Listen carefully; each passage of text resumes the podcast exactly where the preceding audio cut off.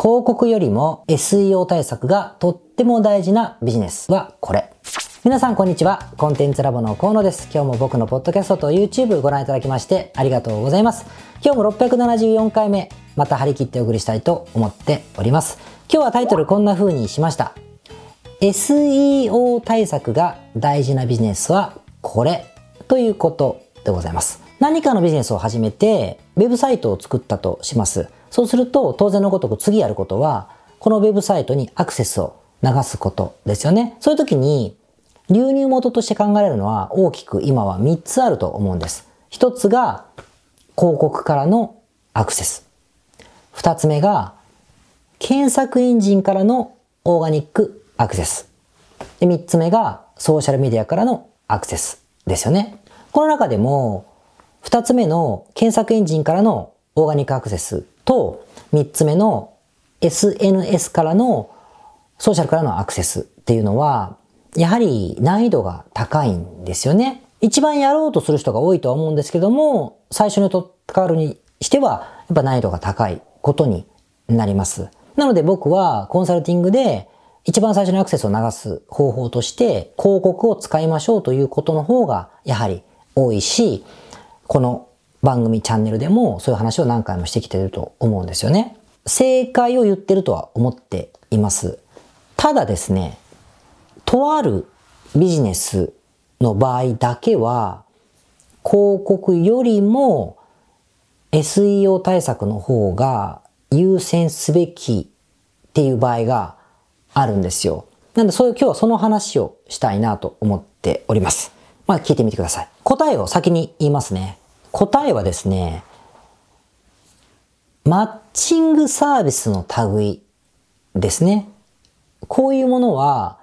広告よりも SEO 対策を優先するべきだったりします。でマッチングサービスってどういうものかというと、まあ、有名どころで言えば Airbnb ですよね。えー、家を、部屋を借り、貸したい人と借りたい人みたいなことになるだろうし、えー、物販で言えば、日本だとメルカリとか、まあ、ヤフーオークションみたいなものかもしれません。他には、えー、語学レッスン、オンライン語学レッスンの先生と生徒がマッチングする。家政婦さんをマッチングする。プログラマー、ウェブサイトデザイナー、フリーランスデザイナー、アシスタントと、えー、ユーザーをマッチングさせるとかかもしれない。観光ガイド、個人の観光ガイドとしてほしい人をマッチングさせるプラットフォームかもしれません。こんなやつのことです。まあ簡単に言うと、売りたい人、人たちと買いたい人たちを出会わせて制約まで補助するようなプラットフォームのことですね。マッチングサービス、マッチングサイトのことを言っています。で、こういうサービスで、えー、ザ・プロフィットっていう、まあ、有名な本で、スイッチボード利益モデルって言われているので、この言い方僕好きなんです。スイッチボードね。こう、いろいろこういう組み合わせがいっぱいあるからなんだけど、みたいなこと言われていて、このビジネスのマネタイズの仕方っていうのは、まあ大体は、この売買が、売り買いが成立した時のこのお金の何パーセントかを手数料でもらえますという場合が多いんですね。買い手からだけもらう場合もあれば、売り手からもらうこともあるし、両方からもらう場合もあるんですけど、こういうサービスですよ。で、大体は、売買額の20%から30%が多いと思いますね。つまり、え、例えば、家政婦やります。1万円でお願いします。で、1万円払いました。で、代わりに僕らが払ってあげます。みたいなことをしたら、この1万円のうちから2000円だけ引くってことですよ。この2000円が、あの、プラットフォーム側の、あの、収益、売上であり利益になるということだと思うんですね。で、このビジネスが SEO 対策を優先するべきだという話を今日はしてるわけですけれども、これ SEO 対策を優先するべきだというよりもどちらかというともうちょっとネガティブでして、広告と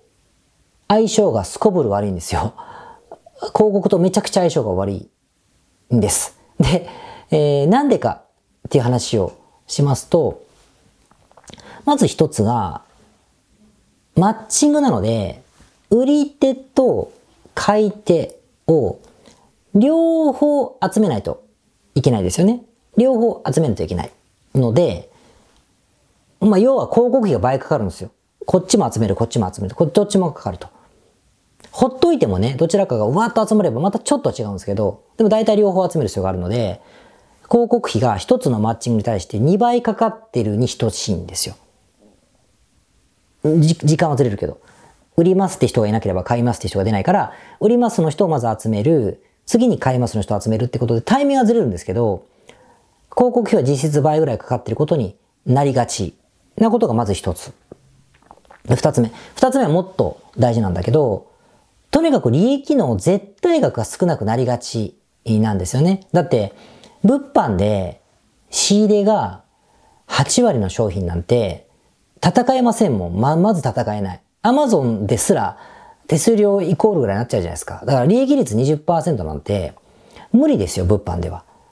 と同じようになるじゃないですか。だって利益率20%なんですから。あの20%しかもらえないなら。なので広告の絶対額は少ない。それでも、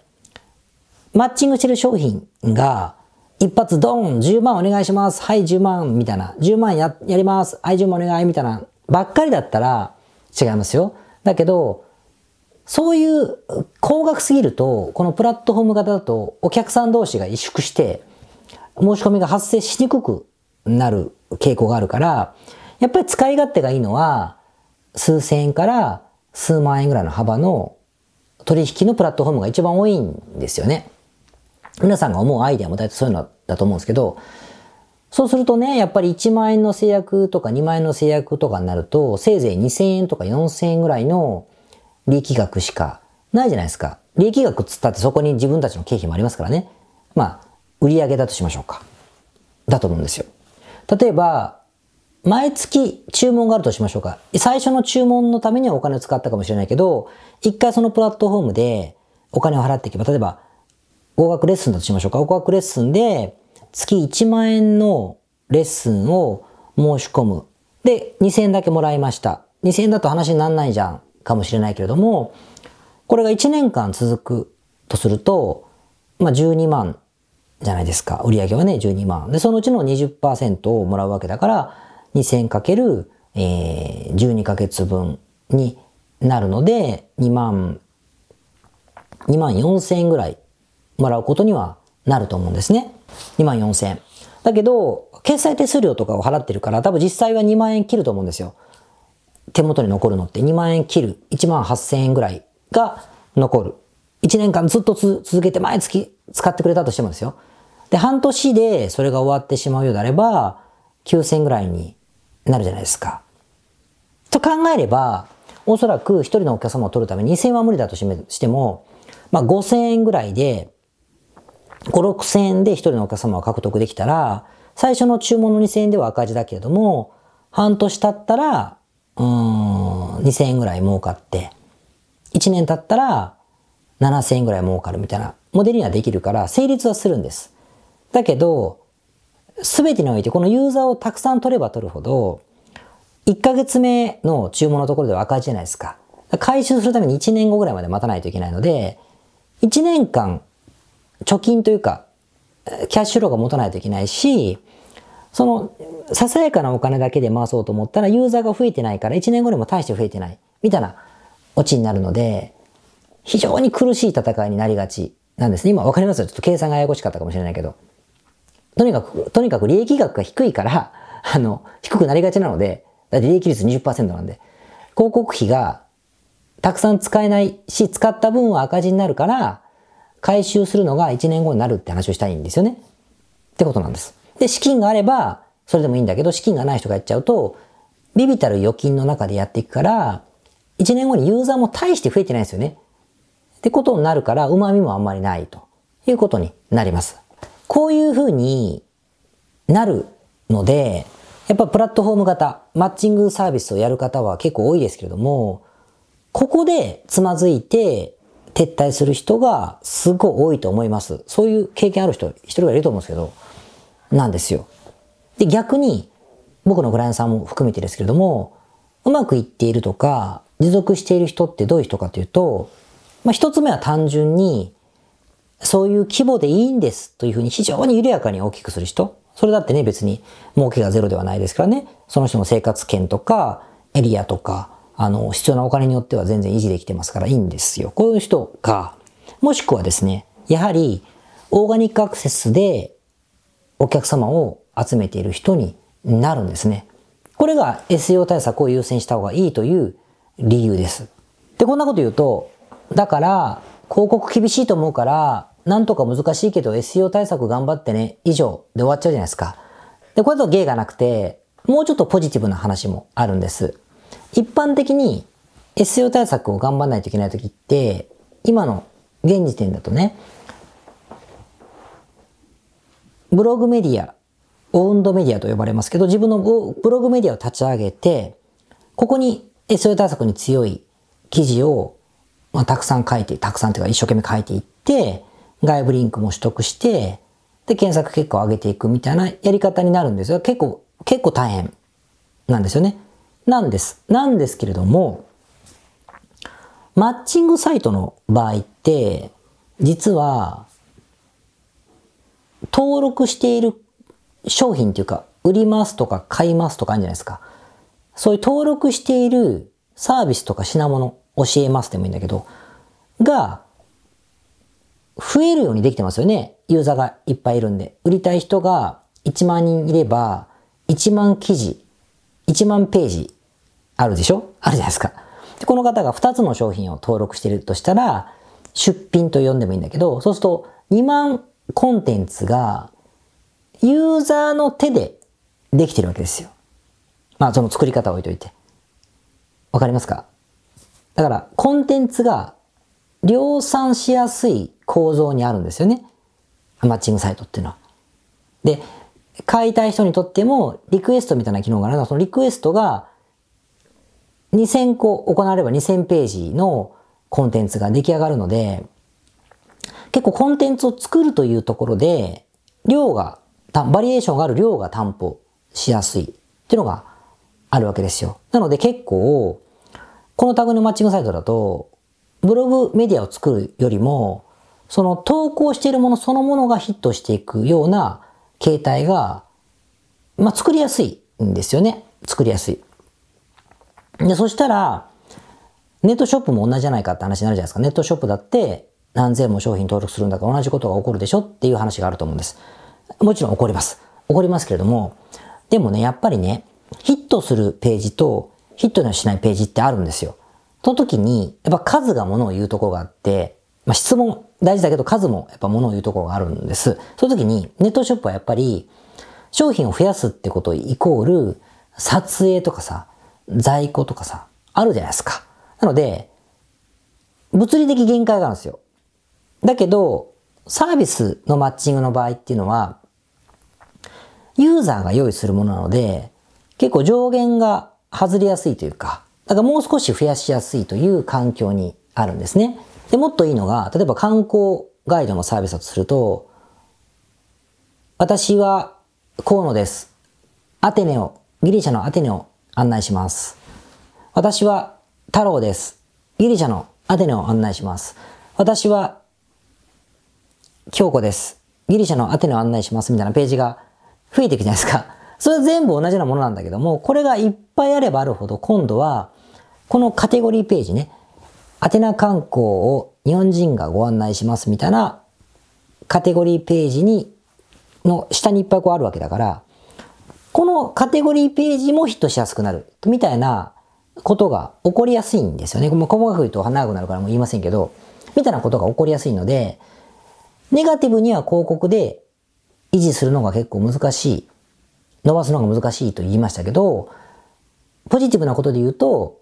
SEO 対策がしやすいっちゃしやすいっていうことがあるので、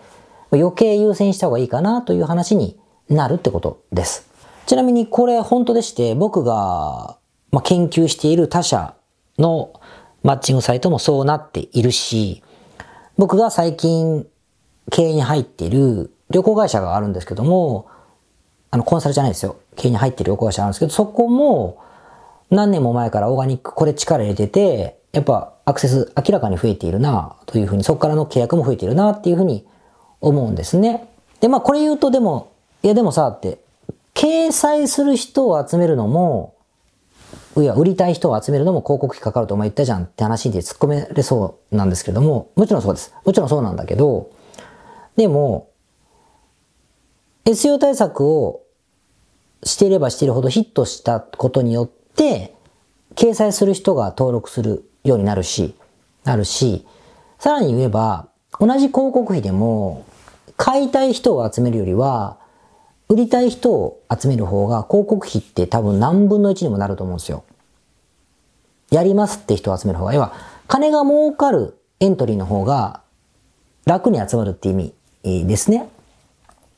そういう意味で言うと、あの、そんなにシビアな広告費じゃなくても一定の量は集められるはずです。買いたい人を集めるとまたお金がすごいかかってきますけどね。ってことがあるから、それはささやかな資金でやっていけばいいのかなというふうに思いますね。ということで、今日は広告費よりも SEO だという話をしたかったんですけど、なのでまあマッチングサービスの類の人とかね、利益率が明らかに低い人の場合で、構造上、コンテンツが増やすいやすい人の場合は、このからくりは知っててもらえると、少し希望が持てるかなと思ってお話をしました。まあ、もちろん SEO 対策と一つことで言っても、こんな10分、20分で話せるようなことではないんですけども、まあちょっとそれは時間もないので、まあ細かくどう作るかとか、内部構造どうするかとかが知りたい人はコンサルを受けてもらうか、もしくはまあまたの機会で、あの、改めてお話をしたいなというふうに思っております。それではまた来週。はい。それでは674回目の雑談でございます。今日はですね、世界何もないところ選手権っていうのをお送りしたいと思ってて、あのー、僕はですね、いろんな方からも影響を受けたのもあるんですけど、意味のないように見えることとか、コスパが非常に悪そうに見えることとか、無駄に見えるようなことでも、やってみるといいという主義なんですよ。主義主張というか、心がけてる感じですね。まあ、普段はビビリだから、あの、石橋を叩いて渡りすぎてしまう性格なんだけども、無理してそう意識してます。やってみようって思ってるんですね。その中で、それが顕著に出るのが、海外旅行の時なんですよ。海外渡航だな。旅行って言ったらいけない。海外渡航。仕事の絡みで行った時とかに、例えば、えっと、アームステルダムでセミナーをした時に、クライアントさんとかも集めてセミナーをしたという時に、当然ヨーロッパにせっかく行ったんで旅行して帰るんですけども、時じゃあどこ行こうかって仲間と友達と、あの、相談してですね、決めるんですけど、その時に、じゃあ有名なローマに寄って行こうよとかじゃなくて、どこがそういう感じの場所かなって話をよくして決めることがあるんです。で、もちろん行った結果、すごい面白い気づきがあったりとか、発見があったりとか、思わぬ出会いがあったりとかですね、して、大体面白かったんですよ。面白かったんだけど、その中でもね、外すことがあるんですよ、結構。本当に何もない 本当にも何もないことが面白いんじゃん。期待がないから面白いんじゃんと思って行ったけど、本当に何もなかったっていうオチも結構ありまして、それを話したいんですよ。で、いくつかあります。例えば、まあちっちゃい話言うと、タイにあるサムイ島って島があるんですけど、サムイ島は何もないんですよ。なまあリゾート地ですけど何もない僕にとっては何もないですよね。なんだけど波があるんです。あの夏行くと。波があるのサーフィンできるんですよ。そのためだけに行くんだったらいいんだけど、波があると思って行ったらドフラットでサーフィンできないみたいな時の寒い島とか。あとシンガポールから行けるインドネシアだって言われて、船乗って行ったビンタン島とかね。なんもなかったです。マジ、マジなんもなかったです。何にもなく気づきも何もなかったですけど、みたいなことはありました。けど、究極だなと思ったのは、クロアチアのですね、首都のザグレブっていう街なんですよ。ご存知ですよね、ヨーロッパの方とかは。で、このザグレブというのは、あんまり行った人聞かなくないですか？旅行に。もちろん、クロアチアサッカーリーグのザグレブってチームもあったりしてね、行ったことがあるかもしれないけど、ほとんど聞かない、観光地としては。どちらかというと、あの、魔女の宅急便で有名になったドブログニクっていう地中海沿いの、あの、きれいな街とか、スプリット、スプリットとかスプリットと呼ばれるような街とか、海沿いの、あのー、街ね、青い海と、青い空と、えー、白と茶色のこの綺麗な街並みみたいな感じのところが多いんですけど、ザグレブはなかなか行かないわけですよ。だから行ってみようよっ、つって行ったんですね。じゃあね、見事に何もなくて、まあ、語弊があるな。カフェはありました。素敵なカフェはたくさんあって、まったり何も期待せず仕事するにはちょうどよかった。あの、物価も安かったし。あとね、1時間ぐらいかけて、国立公園みたいな、こう水、湖がある公園にも行きましたね。チャータータクシーして。行って、それもまあ綺麗ではあったけれども、でもまあ日本の自然の方がやっぱ雄大だなと思って僕は見てました。まあよかったけど。で、中国人ばっかりでしたね。で、あとそのタクシーで1時間ぐらいかけてその国定公園に行く途中で、不法滞在のアジア人だと思われたみたいで、ここにね、拳銃をもう生でホルスターに入れている私服警官の人にですね、めっちゃ怖い顔で止められて、タクシーごと、で、パスポートよこせとか言われてですね、ものすごく怖かった、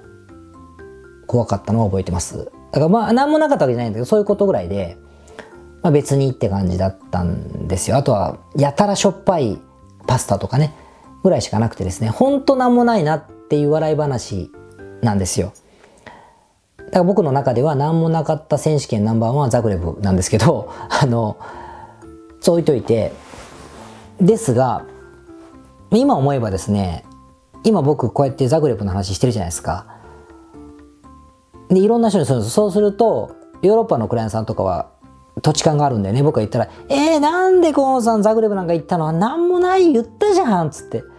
なんもっとこことかあそこ行ってよかったのにつってめっちゃ言うんですよみんな。で、言ってこう笑いになるみたいなこともあるし、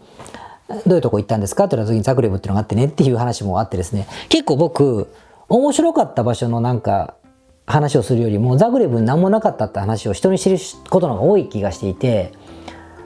そういう意味で言うとね、僕はね、このネタを手に入れたって意味では、やっぱり行った価値はめっちゃあるな、というふうに、今では思ってるってことですよ。だ一周回ると、やっぱりコスパとかね、なんか、目的とかね、考えずに、行くのが旅なんだろうな、ということが、ちょっと分かったというか、いう気が、あの、しましたね。なんか僕ね、だ、誰かが言ってたか忘れたけど、なんか、海外旅行に例えば40万かけていくんだったら、えー、日本の国内旅行だったら2万円、3万円、4万円だと、5万円だと、その、うん、6倍、7倍の価値があるかというとそうじゃないから海外に行かないっていう話を何かで見たんか聞いたかしたんですけど、じゃないなと思ってですね、そう、そうじゃないなと。思いましてね、そんなの言うんだったらね、あのネットとかで見れば十分だと思うんですけど、そうじゃないことを得たいから、わざわざあの行くんだなと思いましてですね。またちょっとこうやっぱり行きたいっていうのがね強くなってきた今日この頃で、えー、ございます、まあ、もしあのザグレブ僕と同じで行ったことがある人が奇跡的にいればですねいいとこあるならお前見てねえぞそこっていうのをね教えてください。僕はね有名地を探してザグレブの拷問博物館っていうのに行きましてですね。別に政府の建物じゃなくてただのマンションの一室で観光客向けにやってる施設だったんだけどただただ怖い拷問の器具の説明をされる場所でもう気分悪くなっただけだったんで、まあ、あれも二度と行かないですけどみたいな話しか知らないんでですね。なんかいい話があればまた教えていただければなと思っております。それではまた。次回皆さんこんにちはコンテンツラボの河野と申しますこの YouTube チャンネルをご覧いただきましてありがとうございます。え普段は在住の起業家の皆さんにインターネットを使ったビジネスのサポートをさせていただいております。これまで、え約3000人の方々のビジネスのサポートを行い、すべてのクライアントさんの売上総額は300億を超えているぐらいだと思います。このチャンネルではそんな経験をもとにインターネットビジネスもしくはインターネットを使った起業について詳しく役に立つ情報をお送りするように心がけております。海外においての事例もとても豊富に含んでいますので、日本の方にも適用できることがとっても多いと思っております。ぜひチャンネル登録をして配信をご覧になってみてください。ポッドキャストをお聞きの皆様、こんにちは。コンテンツラボの山口よしこと申します。普段はサンフランシスコに住んでおりまして、日々現地からコンテンツラボのお仕事を行っています。いつもご視聴ありがとうございます。いつも聞いてくださっている海外在住の方、日本在住の方、起業して制約のない自由なライフスタイルを実現したいと思っていませんか？今日はそんな皆様にですねお知らせとお願いがありましてこんな風に最後にお邪魔させていただいています。そのお願いというのはですねコンテンツラボのコンサルティングサービスについて知っていただくということです。であのー、番組の中でも河野が時々メンバーさんと呼ばせていただいていることがありますのでご存知の方も多いと思います。起業前の方にはビジネスプランを一緒に考えることから始め起業後の方には集客組織化異業種展開だったりはたまたお金の残し方とかそして望むライフスタイルの実現というところまでですね。メールやオンライン通話でのコンサルティングのほかに学べる仕組みとしてあの定期的に私たちの方からコンサルティングを受けていただいているメンバーさん用に教材をあのお配りしたりですね。あと世界各地にお住まいの起業してビジネスの広がりを目指す日本人の方同士とつながれる仕組みを取り入れたりといったコンサルティングやコミュニティ参加が全て入ったサービスになっております。私たちのクライアントさんは7割が海外在住者在住者さんでですね。3割が日本にお住まいの方ですこれから起業したい方すでに起業している方あとはあの起業して少し時間が経ってもうあの成長期に入られている方皆さんそれぞれあのビジネスのステージはそれぞれですけれどもとても刺激的にご一緒させていただいています。でよく聞かれるのですけれども海外在住ということにかかわらずですね私どもでは日本にお住まいでビジネスを展開している方とかあの起業計画されている方にもお使いいただけるコンサルティングサービスとなっていますのでご安心ください。起業前、起業後、日本、海外とか関わらずプロフェッショナルな支援やコミュニティ参加でもっともっと成長したいとお考えの方におすすめのコンサルティングサービスとなっております。であの知っていただくことがお願いだったのですけれどもここからは皆さんにあのまた別のお知らせになりますがご興味がある方のために河野が世界各都市で実施して大好評をいただいているネット企業ビジネスセミナーを無料で公開しています。まだ何をしていいかわからない方にはどんなビジネスをするべきかすでに何かを始めている方のためにはどのようにビジネスを成長させるのかといったような濃い内容をですね4時間以上でとても詳しくお話ししています。もちろんあのコンテンツラボの強みとして今まであの一緒にサポートして大きくなってきた実際起業されている方たちの生の声も聞けてしまう貴重なものになっています。そしてさらに特別に今回取り下ろした「How to」というものを含めた実践編のセミナーも特別にご覧いただけるようになっております。ネットショップを始めてみたいとかサービス業をしてみたいコンサルティングやコーチング業をやってみたい自分の持っている情報を売ってみたいなどですね全てカバーしている動画セミナーになっています。で先ほども申したように視聴は無料となっておりますので今すぐこのメールの中にある概要のリンクをクリックいただくかコンテンツラボという名前で検索して動画を請求してご覧になってください。